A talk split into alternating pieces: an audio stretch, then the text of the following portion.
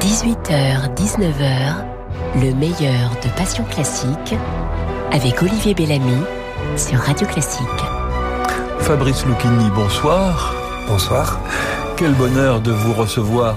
Alors je sais que le spectacle sur l'argent, les textes que vous lisez à la Porte Saint-Martin, c'est complet, ça n'a pas besoin de promotion.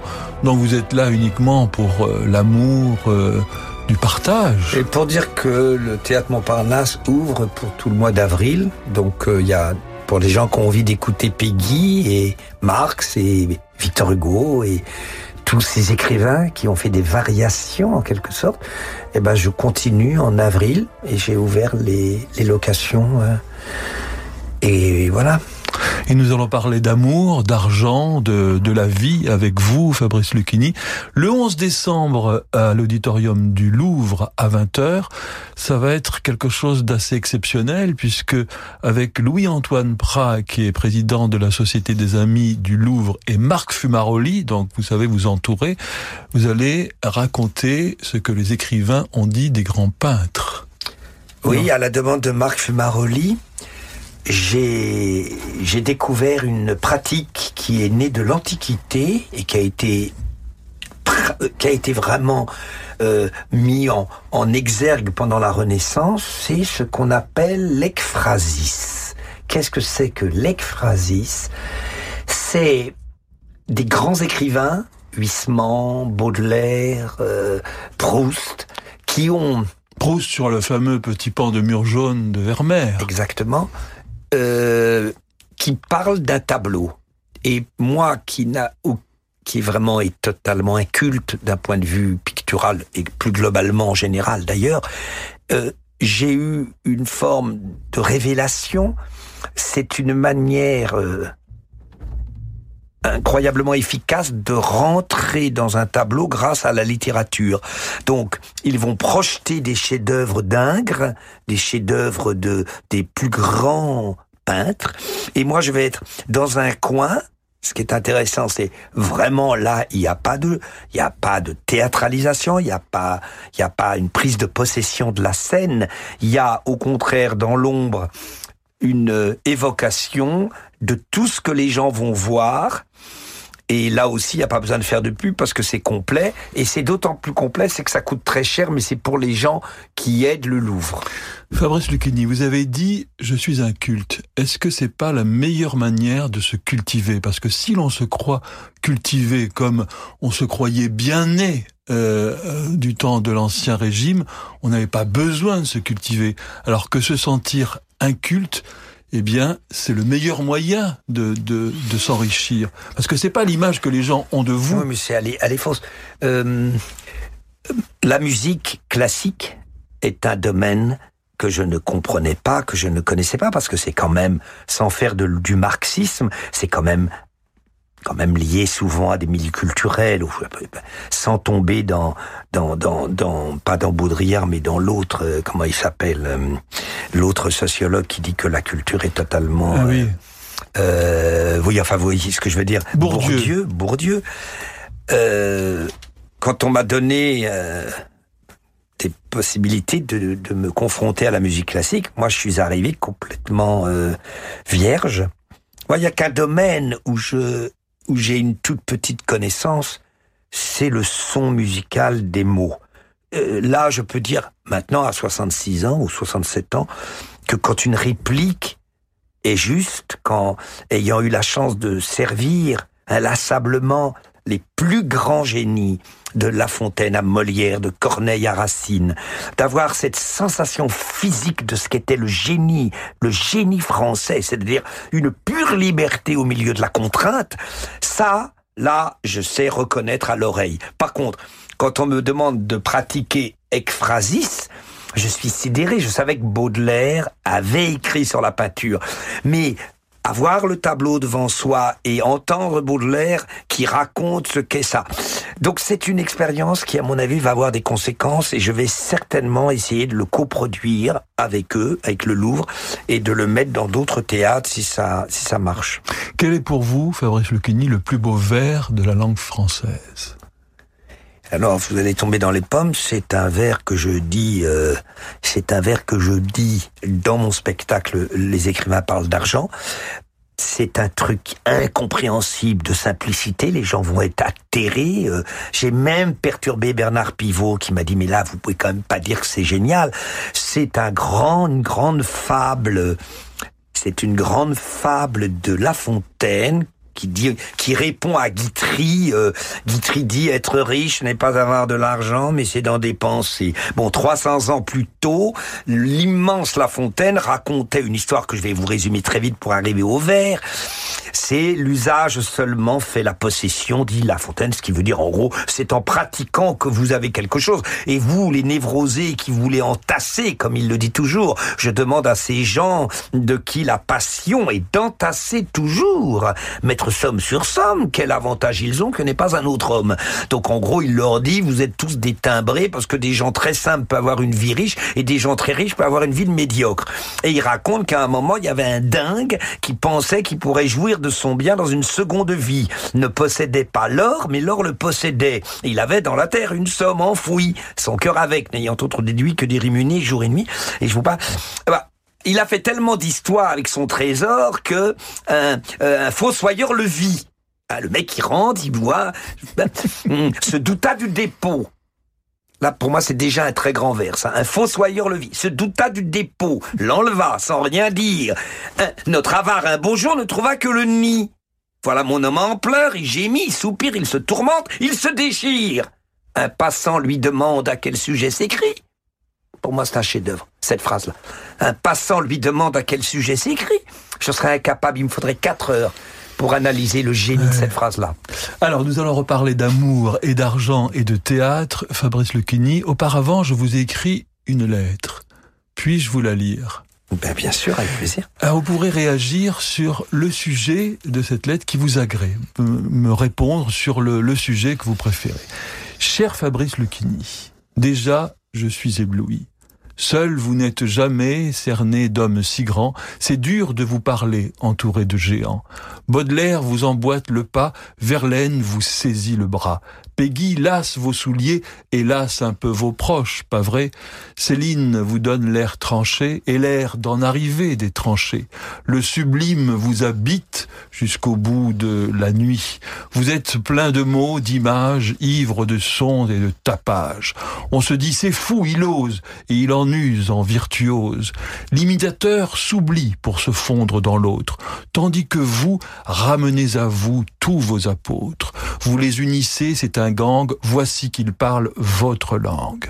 Et plus vous les servez, et plus ils vous grandissent. Homère sous votre pied, plotte sur votre cuisse. Les dieux vous donnent un peu de leur génie, et vous, superbes et généreux, les rendez à la vie. Ils sortent de bibliothèque un peu frileux, le verbe sec, et voilà oui qu'ils nous sourient, et vous disent aussi merci. Ils sont éternels, soit, mais l'éternité c'est pesant, vous les ramenez dans la légèreté de l'instant, vous leur faites prendre l'air, devenir populaire. Et si Philippe Muret s'en contrefichait, oui, d'avoir raison comme Aaron, peut-être d'Amélie Nothomb jalousait-il le grand renom? Et s'il faut conclusion au vers de Mirliton, sachez comme le cochon que chez vous, tout est bon. C'est sincère, mais vous devriez vous mettre au théâtre. Parce que c'est, c'est vous qui avez écrit? Oui. Ouais, écoutez,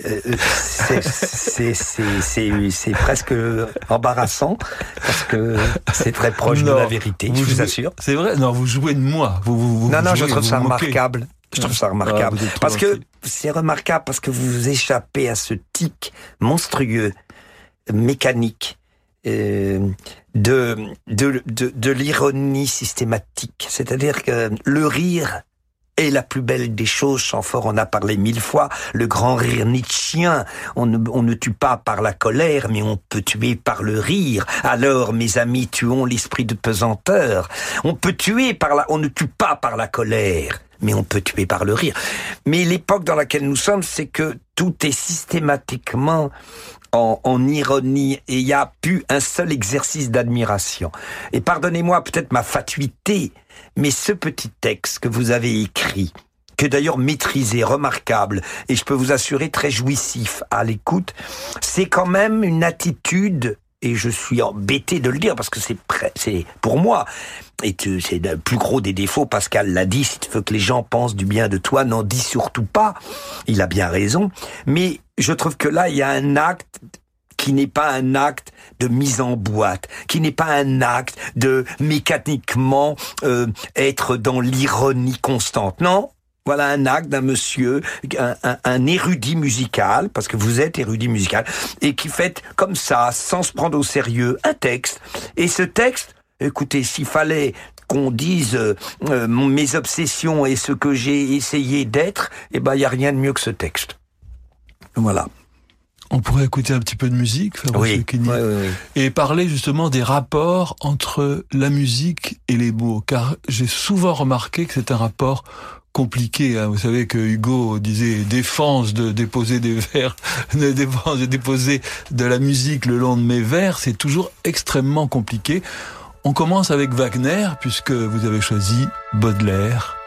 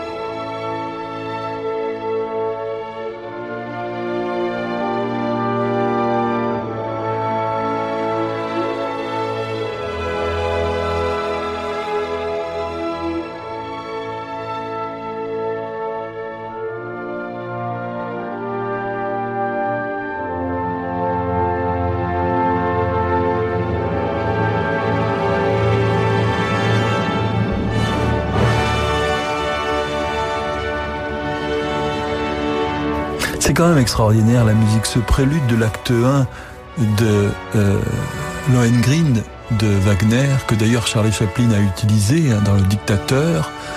Euh, c'est léger. C'est au fond peut-être ce que cherchent tous les... Je me suis souvent dit ça, euh, et je parle sous votre contrôle, Fabrice Lucchini, que tout ce que les, littérateurs cherchent, les poètes, c'est cette légèreté, cette abstraction, cette perfection du, du son-nom. En tout cas, ce qui... Ça dépend lesquels, mais en tout cas, ils cherchent quelque chose qui est de l'ordre du nerf. Ils cherchent quelque chose qui est vivant et non pas fabriqué. Euh, euh, c'est un domaine tellement immense, la musique, tellement perturbant. Perturbant. Ben, regardez Wagner, quand on dit Wagner, il y a une petite crispation. Deux secondes avant, on se dit merde, ils vont nous faire un truc. Et on a tout de suite envie de citer Nietzsche euh, en un mot. Mon système musculaire ne supporte plus de rester six heures euh, immobile. Et puis son texte aimant, paroxystique, vous savez, euh, on peut le dire d'ailleurs, Oui, hein, oui. euh, dans, en mai 1888, dans cette lettre de Turin, quelque temps avant sa, sa, sa fin, en quelque sorte. Nietzsche qui écrit dans le cas Wagner, j'ai entendu hier, le croiriez-vous, pour la vingtième fois, le chef-d'œuvre de Bizet. De nouveau, j'ai persévéré jusqu'au bout dans un doux recueillement. De nouveau, je ne me suis point enfui. Cette victoire sur mon impatience me surprend. Comme une œuvre pareille vous rend parfait, à l'entendre on devient soi-même un chef-d'œuvre. Et en vérité, chaque fois que j'écoute Carmen, il m'a semblé que j'étais plus philosophe, un meilleur philosophe qu'en temps ordinaire. Je devenais si indulgent, je devenais si heureux, si hindou, et je dirais même si rassis. Mais rassis au sens de me rasseoir. Être assis pendant cinq heures, première étape vers la sainteté. Et je peux dire que l'orchestration du Bizet est presque la seule que je supporte encore. Cette autre orchestration qui tient la corde aujourd'hui, celle de Wagner, à la fois brutale, factice, naïve, etc. Ce qui est merveilleux, c'est que c'était le plus grand théoricien de Wagner. Wagner Ouais, a des- vu en c'est des Nietzsche... rapports d'amour-haine. Oui, Wagner a vu en Nietzsche le grand théoricien de son œuvre.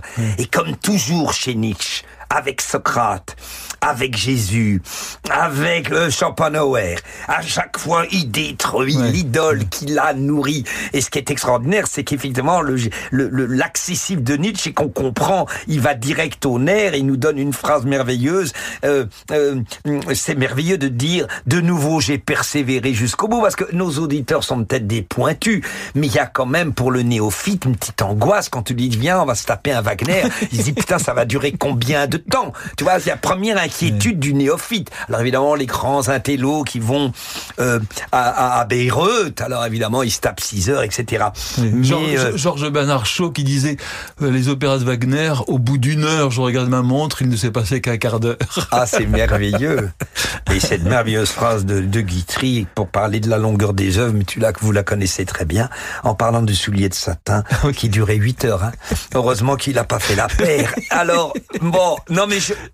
c'est un tel univers c'est tellement immense que par exemple Wagner on a peur, on a peur. On, mon, mon côté Mais c'est une peur qu'il faut savoir dompter, parce qu'il y a la réponse de Marcel Proust euh, au cas Wagner de Nietzsche, où euh, Proust lui répond, oui, mais si l'on se détache de Wagner, on en vient à adorer le postillon de Longjumeau.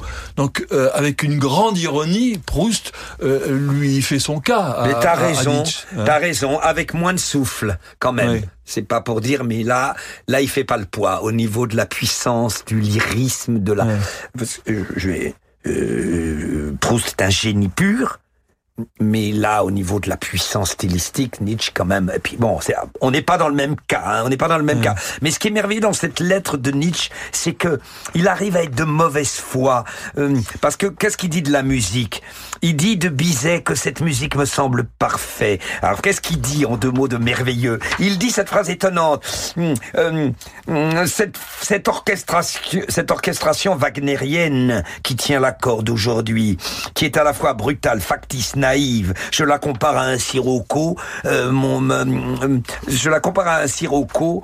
Une sueur contrariante se répand sur moi. Allez, c'en est fait de mon humeur de beau temps. Cette musique de Bizet me semble parfaite à l'approche avec une allure légère, souple, polie. Elle est aimable. Elle ne met pas en sueur. Tout ce qui est bon et léger pour, vous répondre. Tout ce qui est divin court sur des pieds délicats. Première thèse de mon esthétique. Cette musique est méchante, raffinée, fataliste, et elle demeure quand même populaire.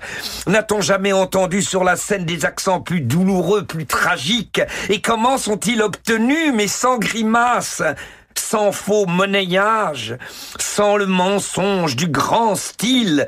Et cette musique suppose l'auditeur intelligent, même s'il est musicien. Et en cela, elle est l'antithèse de Wagner, qui, quel que soit quant au reste, était en tout cas le génie le plus mal élevé du monde. Wagner nous prend pour des imbéciles. Il dit une chose jusqu'à ce que l'on désespère, jusqu'à ce qu'on l'y croit. Bon, ce qui est génial dans Nietzsche, mais c'est mais c'est de la rhétorique. En même temps, c'est c'est de la rhétorique aussi, Fabrice oui. Parce qu'on peut tout dire et son contraire quand on a du talent et quand on est habité. Oui, alors est-ce que c'est de la rhétorique? En tout cas, c'est dans son projet global, la haine du Nord. Croiser un Allemand peut retarder mon processus de digestion. Il y a chez Nietzsche euh, une intuition des présocratiques. Il est là pour transmuter toutes les valeurs et tout ce qui est le Nord, tout ce qui est le ciel bas, tout ce qui est la non-Méditerranée, tout ce qui n'est pas grec, tout ce qui n'est pas Héraclite, tout ce qui n'est pas les grands Grecs pré-socratique. En gros, tout ce qui n'est pas l'affirmation de la vitalité et de l'amour de la vie et tout ce qui n'est, tout ce qui est lié à la compassion, tout ce qui est lié au christianisme. Et je te dis pas, moi, je te dis pas que c'est moi qui parle. La thèse de Nietzsche est une. Alors, ce qui est drôle, c'est que. Mais Wagner tend vers la lumière aussi. Ah, on se trompe sur Wagner si on n'entend pas euh, cette lumière dans ce prélude. Mais n'importe comment, Nietzsche dit souvent, mais je ne vais pas faire l'avocat de Nietzsche. Je pourrais tout à fait faire l'avocat de Wagner que je connais beaucoup moins bien.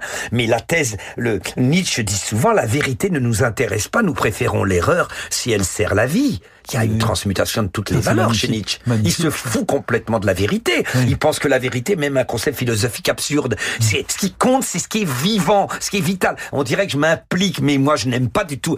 Nietzsche, il y a rien de moins Nietzschien que moi. Nietzsche aime le courage. Je suis assez peu, je suis assez lâche. Nietzsche n'aime pas le ressentiment. Je suis envahi de ressentiment. Euh, Nietzsche n'aime pas les gens qui ont peur. J'ai peur tout le temps. Nietzsche n'aime que la vie et moi j'ai peur de tout. Donc je suis pas Nietzschien. J'ai pas la force d'être Nietzschien. Mais j'aime Nietzsche, comme Nietzsche a aimé la grande santé alors qu'il était malade. Et, et, et d'ailleurs, je vous dis tout ça, mais moi, par exemple, je dis du Peggy dans les écrivains parlent d'argent, ce Peggy sublime qui meurt en héros en 1914, qui est complètement envahi par le christianisme et qui parle de tous les problèmes que nous traversons en ce moment. Mais moi, Peggy est très loin de moi. Quand je dis du Marx, je commence par Marx. Tu t'imagines comment moi, un jour, j'aurais pensé que je dirais du Marx sur une scène de théâtre. Et c'est vrai que je dis un grand texte de Marx et qui va citer Shakespeare. Bon, bah Marx, comme disait Céline, il l'appelait l'hirsute. Euh, Marx, on peut pas dire que c'est c'est pas ma cam du tout. Moi, je me méfie des lendemains trop. Enfin, c'est pas le moment de parler de tout ça, mais j'ai très peur de toutes ces choses-là. Et donc, vous voyez, je parle de Nietzsche, mais il y a rien de moins Nietzschien que moi. Moi, je suis plutôt flaubertien, je suis plutôt... Euh... Fabrice Lequini, vous connaissez forcément ce texte de Proust qui parle « Il faut aimer la mauvaise musique », parce que la mauvaise musique, etc., etc. Je connais Et quand il était avec Reynaldo Hahn, il, Reynaldo Hahn lui, lui chantait des chansons, la petite toquinoise, etc. Et vous avez choisi, c'est le moment d'écouter votre Madeleine, qui n'est pas ni du Wagner, ni du Mozart, mais qui est important pour vous. La voici.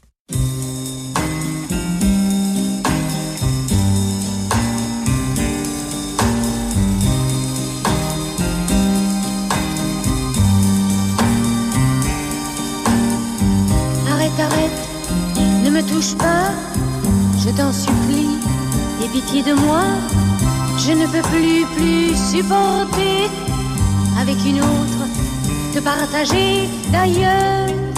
Demain, tu te maries. Elle a de l'argent, elle est jolie. Elle a toutes les qualités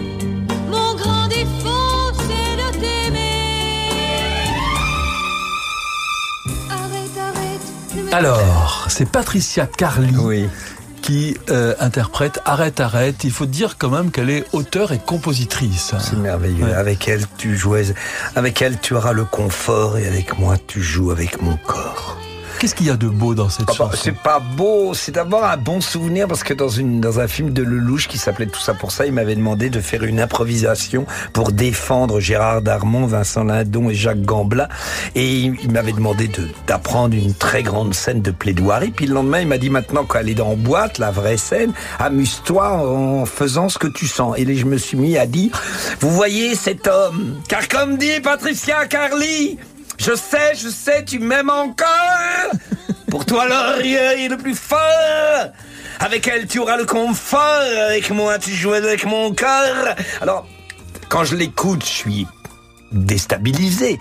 C'est qu'est-ce que un je peu consterné Je veux pas juger, mais en tout cas, ça c'est très bien, c'est très bien. Je veux pas juger. Ce que je veux, c'est qu'elle a, elle s'est transformée dans mon imagination et c'est devenu une référence. Et quand j'étais gamin, 10-12 ans, euh, il y avait ça, il y avait Sacha Distel, il y avait les premiers Watch de Johnny, et on était tous ces enfants de la Goutte d'Or, de Sacré-Cœur, de Château Rouge, on, on avait les premières musiques, et cette femme-là, ça nous semblait de l'opéra. Donc tout est subjectif et tout est délirant. Je vous dis pas que j'écoute tous les matins Patricia Carly. Le matin, je vais vous faire mon programme euh, Partitas par Murray Peraya, j'essaye de, de, comparer avec Glenn Gould, et après, vers la fin, j'en mets un troisième. C'est comme les, les... Je suis complètement obsessionnel, terrifiant de non-nouveautés. J'écoute les, les, les suites violoncelle de Bach. D'abord, par le, le, Pablo Casals. Après, je prends euh, le beau brun, là, très mignon, euh, qui, euh, je sais plus son nom. Et puis après, j'en ai trouvé un troisième euh, qui est assez connu, un troisième euh, Pierre Père Fournier. Ah, Pierre Fournier. Grand. Ah, immense. Immense violoncelliste. Ah Et j'en parlais à Henri de Marquette. Parce que maintenant, c'est peut-être le moment de dire comment se fait-il que ça n'a jamais marché oui. C'est la question que vous aviez envie de me poser. Voilà, exactement. Et eh ben, il y a une dizaine d'années, euh, Michel Pastor, un metteur en scène euh, marseillais, m'avait demandé de venir euh, dire des textes à côté de Sandrine Pio et, et d'un très grand ténor qui a appris à parler à, à, Macron, un monsieur qui a une très grande voix, qui est bon. Et, et on a fait une soirée à l'opéra. Bon, donc je disais des textes de Baudelaire et elle, elle chantait découverte que ça ne pouvait pas se rencontrer. Elle, elle chantait, dites-moi les noms des gens qui adaptent Baudelaire en musique. Ah bah Léo Ferré. Oui, non mais plus ancien que ça. Ah oui, ah, bah, il y a eu, il y a eu euh, forcément euh, euh, Forêt, voilà, et Debussy. Debussy, bon. Et alors elle chantait, donc ça devient. je caricature parce que c'est une voix sublime, mais elle, elle chantait. Nous faisons le travail opposé. Eux, les, les, les, les créateurs de musique, c'est-à-dire tous les gens dont on parle, ils prennent un poème, ils mettent de la musique dessus. Nous faisons le contraire, nous tentons, nous aspirons à surtout pas mettre même pas notre musique. Nous, et c'est impossible d'ailleurs à concrétiser, mais nous essayons de suivre tellement la musique que nous pensons être la bonne. Mais ça, bah, je te donne, bientôt nous plongerons. Alors, nous on dit, bientôt nous plongerons dans les froides ténèbres et on met des heures pour essayer de trouver la note. Adieu, vive clarté de nos étés. Bon, eux, ils mettent, euh, tous ces grands musiciens ont mis de la musique sur Baudelaire. C'est une aberration pour nous. Ça ne veut pas dire que c'est pas génial. ça marche très bien pour Aragon. Ça marche merveilleusement pour Aragon avec Ferret. Mais ça ne marche pas, je vais peut-être vous choquer, ça ne marche pas quand il met Rimbaud. Oui, c'est vrai. Ça ne marche pas parce que c'est trop compliqué. Mais je ne dis pas que l'exécution d'un acteur euh, ne, ne défigure pas l'œuvre. Mais bien entendu qu'on la défigure. Qui vous dit que Baudelaire disait Voici venir les temps où vibrant sur sa tige, chaque fleur s'évapore, ainsi qu'un encensoir c'est le grand problème de la neutralité. C'est un vœu pieux, mais il nous obsède, il nous habite. Quelle est la vérité musicale d'une œuvre? Non, parce que moi je crois qu'un grand poème, comme une grande musique, sur une grande musique, on peut pas mettre de paroles. Sur un, un très grand poème, très pur, on peut pas mettre de musique. Pour des choses un peu mixte comme Aragon. Non, mais je crois que c'est ça. Étrangère. Voilà. L'étrangère, c'est déjà une chanson. Voilà. C'est une chanson sans la musique. C'est étonnant d'ailleurs que. Mais si tu fais de la musique sur les assis de Rimbaud, ça ne va pas. Oui. Moi, je dis. Parce hein. que c'est tellement pur et parfait. Et l'époque est très, très. Les gens ont raison. Ils mettent beaucoup. Et après, je me suis retrouvé il y a deux mois au, festival de, de, de Chopin et, et, de Georges Sand, où gentiment, il m'avait demandé, euh, Jean-Yves Clément, de venir rencontrer. Euh, Henri de, de, de, Marquette et cette très grande pianiste Vanessa Bonelli-Moselle. Et avec une sorte d'affection, d'amitié, de côté camarade, on s'est retrouvé euh, donc chez Georges Sand, dans le Berry. À Nohant. À Nohant. Et j'ai, et j'ai fait une soirée avec eux. Et c'était délicieux et j'en ai gardé un très bon souvenir. Et du coup, j'ai eu envie de produire le même spectacle pour mon anniversaire. Et je n'ai pas retrouvé ça parce que ça n'est pas le même métier. Fabrice Lucchini, c'est le moment d'une page de publicité et nous nous retrouverons très vite pour la suite de votre programme. Peugeot présente plein phare sur la Peugeot 208. Dans l'été tout compris, les dernières offres produites par Peugeot, la 208 crève l'écran. Avec son style racé, sa navigation connectée et les créneaux sans trucage de son parc assist, le public ressort conquis. Et cette intrigue quand on apprend que la 208 est à partir de 149 euros par mois sans apport, avec assistance et garantie incluse pendant 4 ans, alors là, on tombe de son siège. LLD 49 mois, 40 000 km pour une 208 jusqu'au 25 août sous réserve acceptation crédit par. Détail sur off.peugeot.fr. La maison léguée par Jeanne a permis de fabriquer des prothèses et d'offrir des soins de kinésithérapie pour des centaines d'enfants qui ont retrouvé l'espoir et qui vivent à nouveau debout. Je suis le docteur Richardier, cofondateur d'Handicap International. En faisant un leg, vous agissez ici pour notre combat commun qui se déroule là-bas. Demandez votre brochure leg, donation et assurance vie au 04 78 69 67 00. Votre leg a une valeur inestimable. Radio classique. 18h, 19h, le meilleur de Passion Classique avec Olivier Bellamy sur Radio Classique. Fabrice Lucchini, outre euh, le 11 décembre à 20h à l'auditorium du Louvre, Fabrice Lucchini qui lit les grands écrivains parlant de peinture, il y aura, il y a toujours la Porte Saint-Martin sur les écrivains et l'argent, mais c'est complet, et il y aura une séance de rattrapage au théâtre de Montparnasse en avril.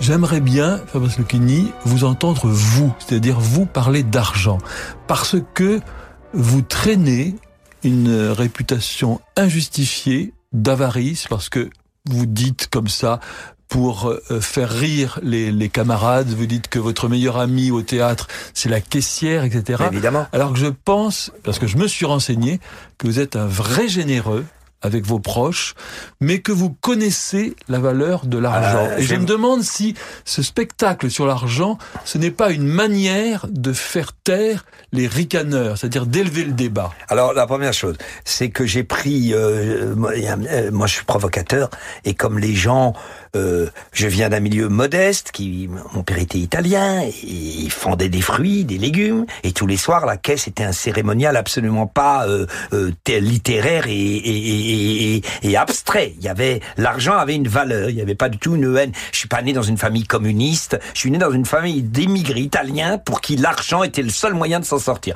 Donc il y avait déjà une vénération de l'argent. Et comme j'ai vu dans mon milieu des postures, des incroyables, merveilleuses postures de gens j'ai pris le contre-pied en, en, tapant bas et en disant toujours, euh, dans, mon, dans mon spectacle sur l'argent, à un moment, je me tourne vers le public du haut pour leur dire, c'est pour vous que je joue, vous, les jeunes, vous les places à 13 euros, à 15 euros, car c'est vous qui êtes la gauche. Et je finis en disant, heureusement qu'il y a quand même la recette de l'orchestre. Et les gens hurlent de rire. Pourquoi? Enfin, ils hurlent de rire. Ils rient pourquoi? Parce, que, je suis toujours du côté de la. J'essaye d'être du côté de la non-posture. Je, je m'en fous. Je suis absolument plus. Euh, j'ai dû être inquiet jusqu'à 35-40 ans. Maintenant, ça ne m'intéresse. Je, je n'aime pas non plus. Même vous, vous tombez dans le mythe du l'homme généreux. L'homme généreux, j'en parle dans mon spectacle. Le Ferenczi avec Freud ont démystifié que d'un côté le généreux, c'est parce que sa maman était l'a toujours encouragé à faire le cacou et elle l'a encouragé. Donc ça fait des gens généreux parce que qu'il dilate et il lâche. Et le grand inquiet, le grand avare, eh ben Freud donne une interprétation de l'érotisme anal, c'est qu'il garde tout parce que sa maman lui a pas. Ça, c'est toute une partie de mon spectacle qui fait beaucoup rire les gens parce qu'on parle de cacou. Alors évidemment, parce l'a mis sur sexe, le pot euh, trop tôt. trop tôt. Et quand elle, elle l'a pas félicité. Donc, non. Oui. Alors, je vais vous dire, moi, je pourrais vous répondre. Ah, mais si, moi, je suis de gauche, complètement bienveillant. Mais je, c'est des postures, ça regarde personne. Je n'ai pas d'opinion politique. Ce que je peux vous dire, c'est que cette euh, légende que je serais avare, c'est, euh, elle, est, elle est vraiment fausse. Mais, mais ça serait pas grave si elle l'était. Il y a des acteurs de génie qui étaient avares. Je me fous, moi, de ce qu'est être avare ou c'est l'époque de la modernité qui dit que c'est merveilleux d'être généreux. Mais ça ne veut rien dire. Généreux, avare, c'est des notions que la psychanalyse a mis à mal. Euh, ce qui est insupportable, c'est l'avarice parce que elle est, elle est, elle, elle, est délinquante.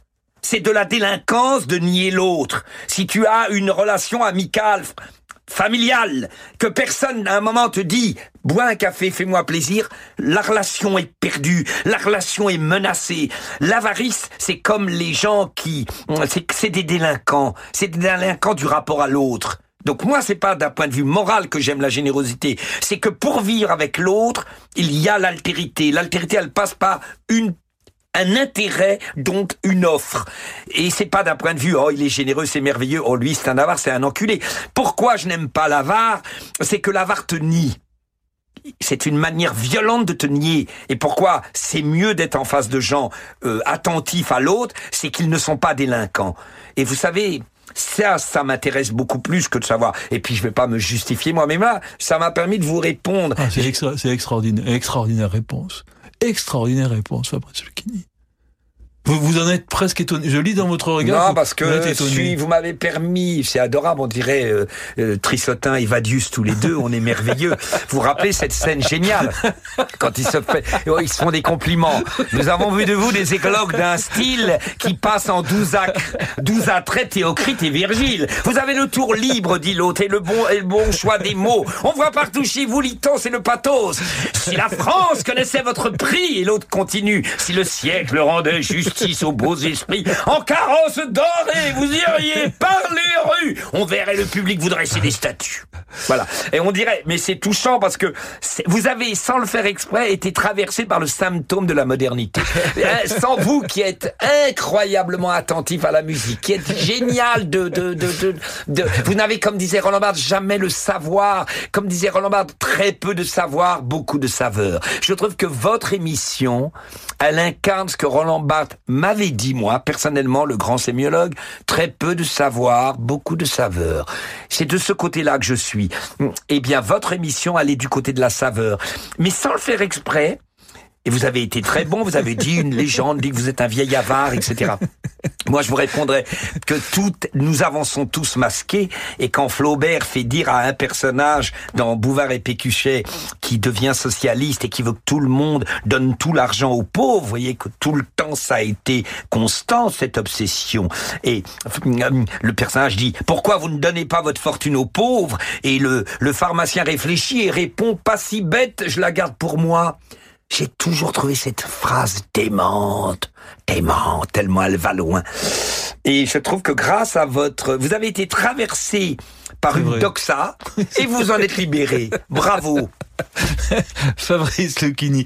Alors j'ai imaginé une musique, enfin c'est pas moi qui l'ai écrite, mais j'ai essayé de chercher. C'est difficile parce que euh, vous êtes comme ça, vous avez un côté vif argent, vous n'êtes jamais là où on croit. Donc j'ai essayé de trouver une musique qui soit un peu obsessionnelle Ah comme oui. ça et qui vous ressemble. Vous allez me dire si euh, c'est possible ça.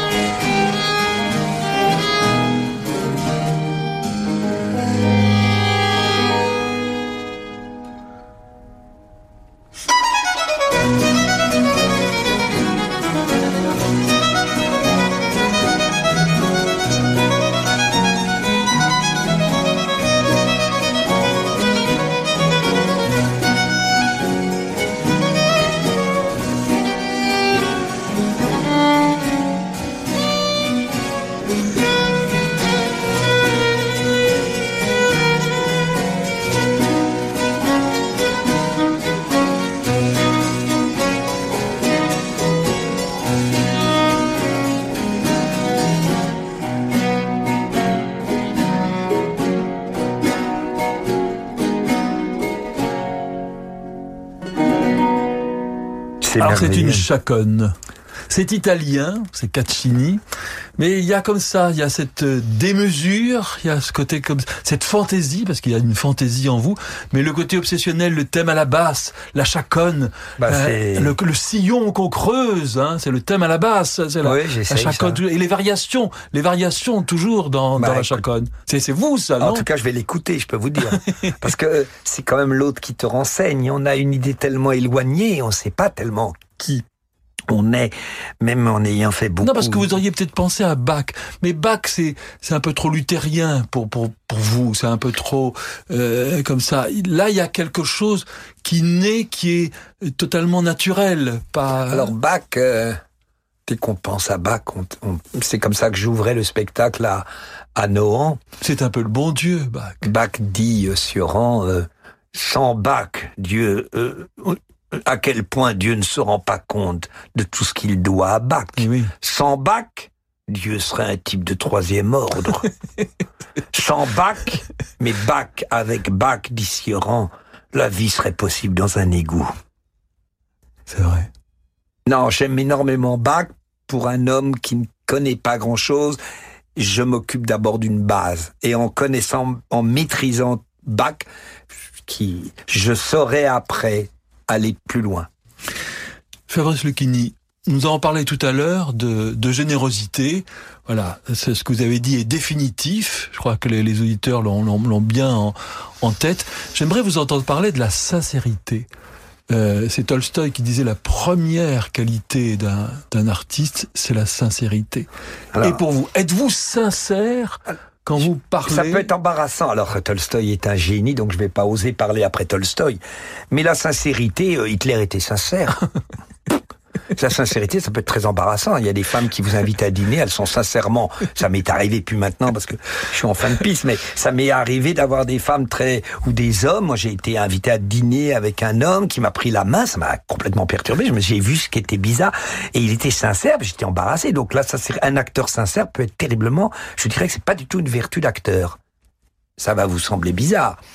Je pense qu'il faut une lassitude, une somnolence pour que vous ne dérangiez pas le spectateur. Alors, sincère, qu'est-ce que ça veut dire sincère? Nous, nous, nous pratiquons le mentir vrai. Oui. Comme disait Diderot, moins bien dit que par Jouvet, le but est pas que vous soyez, que vous ayez perdu votre fils pour jouer la perte d'un enfant. Il faut que vous trouviez les signes qui fassent que le public joue la situation. Notre métier est beaucoup plus beaucoup plus difficile, beaucoup plus embêtante, c'est que un acteur jeune est sincère. Mais sa sincérité est une est, embarrassant pour l'auditeur parce que il parle de lui. Quand Jouvet dit à, à- à- aux élèves qui jouent Alceste de- du misanthrope de ne surtout pas venir avec sa propre colère. Qu'est-ce que dit Jouvet dans cette ambition janséniste que l'exécutant se contente de dire les mots d'un certain Molière? Si le mec entre en scène en disant euh, Laissez-moi, je vous prie Laissez-moi, je vous prie Il a beau être sincère, on s'emmerde. Et si... Donc vous êtes contre Stanislavski, contre l'acteur studio Ah non, contre- non, non, on peut pas être contre. Je viens, j'ai été nourri d'une autre tradition qui intègre aussi celle-là. Quand vous avez des textes pauvres, il faut apporter, comme a fait Stanislavski et Strasberg, une nourriture personnelle. Il faut amener sa, son, ses repas. Et Il là, faut si vous- aider, l'auteur un peu. oui. mais si vous jouez Molière, toutes vos interventions sont inutiles. Il faut écouter Michel Bouquet parler de Molière. Parce que. Michel Bouquet, qui est un homme qui m'a fait découvrir Mozart, parce que tu comprends, Fabrice, la, la vérité de Mozart, c'est que c'est la musique des sphères. Il n'y a plus d'identité. Est c'est pour moi le témoignage absolu de la vérité, parce qu'à l'intérieur de la musique de Mozart, il y a mon but qui est de devenir totalement transparent. Et, et, et- et Beethoven a un ego énorme. Mozart n'a plus d'ego. Mozart n'a plus d'ego. Donc j'ai été nourri, c'est lui qui m'a fait comprendre le concerto, les trucs fin 21, 22, 23, 24. C'est lui qui m'a fait accéder à, Mozart. Mozart idéal pour les gens qui n'y connaissent rien, génial. Même s'il y a des textes magnifiques de Thomas Bernard qui dit qu'on est envahi de musique, que la société est intolérable parce que partout, quand on achète un pantalon, il y a de la musique. Quand on va au restaurant, il y a de la musique. La musique est détruite par l'envahissement sonore, dit Thomas Bernard, parce que il y a, il y a une, pollution sonore de partout, partout. Et, et dans les ascenseurs, t'as entendu Vivaldi. Après, tu écoutes du Miles Davis quand t'achètes un jean. C'est terrifiant. Moi, je demande au restaurant de fermer la musique. Éteignez les radios sauf radio classique. Mais éteignez les radios, éteignez, laissons-nous manger, laissez-nous dîner pour entendre la musique de l'autre, laissez-nous dîner sans les portables, laissez-nous dîner en voyant l'autre qui est une musique, qui est une incarnation, laissez-nous, ne nous mettez pas de la musique. On a des choses à se dire, et puis quand on n'a plus rien à se dire, on va vivre le moment où on n'a plus rien à se dire. Arrêtez les musiques d'ambiance. Que pense Fabrice Lucchini du silence? Il a pas d'autre matériaux pour un acteur. Croyez-vous, les gens ne comprennent pas. Croyez-vous que mon métier n'est pas de dire, je ne sais pas, n'importe le mot va me venir, mais prenons, je vous vois accabler un homme de caresses et témoigner pour lui les dernières tendresses, de protestations, d'offres et de serments. Vous chargez la fureur de vos embrassements. Et quand je vous demande après quel est cet homme, à peine Pouvez-vous dire comme il se nomme? Eh ben, là, je l'ai mal dit. Mais il y a des silences. Le misanthrope magnifique. Bon, il y a des silences. Si je vous dis, beau s'était couché de fatigue accablé, il avait tout le jour travaillé dans son air, puis avait fait son lit à sa place ordinaire. Bose dormait parmi les boisseaux pleins de blé. Ce vieillard possédait des champs de blé et d'orge. Il était, quoique riche, à la justice enclin. Il n'avait pas de fange en l'eau de son moulin, il n'avait pas d'enfer dans le feu de sa forge. Sa barbe était d'argent comme un ruisseau d'avril.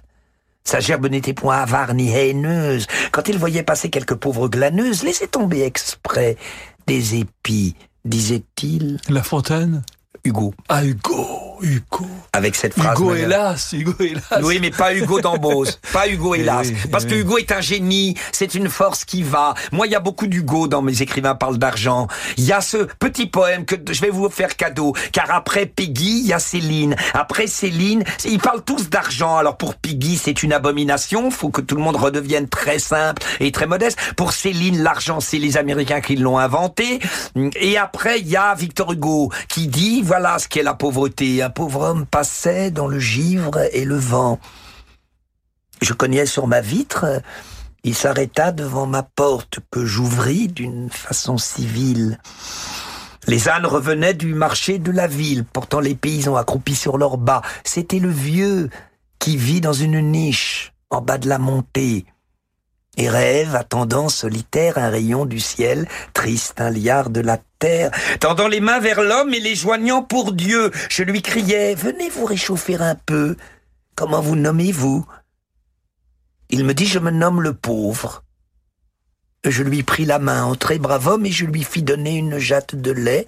Le vieillard grelottait de froid. Il me parlait et je lui répondais, pensif et sans l'entendre. Vos habits sont mouillés, dis-je, il faut les étendre devant la cheminée il s'approcha du feu.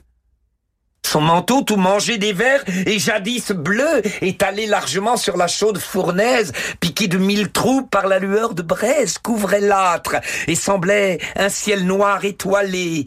Et pendant qu'il séchait ce haillon désolé, tout ruisselait la pluie et l'eau des fondrières, je songeais que cet homme était plein de prières. Et je regardais, sourd à ce que nous disions, sa bure, où je voyais des constellations. Ce qui est étonnant, c'est que s'il n'y a pas de silence, il n'y a pas de poème. Et ce qui est beau, c'est que il prend une pose étonnante, Hugo. C'est le grand esthète bourgeois qui regarde le pauvre. Son manteau est sublime, mais il voit que dans le manteau, c'est le ciel. Il y a une innocence. Mais Hugo est un problème parce que Hugo est un génie. Et par moments, il écrit sans se soucier de comment il écrit. Il est capable d'écrire. C'est l'heure tranquille où les lions vont boire, ce qui est hallucinant. Mais il est aussi capable, comme dit Flaubert, d'écrire le plus un des plus beaux vers français. Hum, euh, Euh, euh, les souffles de la nuit flottaient sur Galgala. L'ombre était nuptiale, auguste et solennelle. Des anges y volaient sans doute obscurément, car on voyait passer dans la nuit, par moments, quelque chose de bleu qui paraissait une aile. Flaubert dit je mettrai mon œuvre entière, lui qui aimait pas les, Misérables, qui évidemment euh, Flaubert écrit mieux qu'Hugo, mais le génie d'Hugo est supérieur. Et donc il adorait. Les souffles de la nuit flottaient sur Galgalin, l'ombre était nuptiale, auguste et solennelle.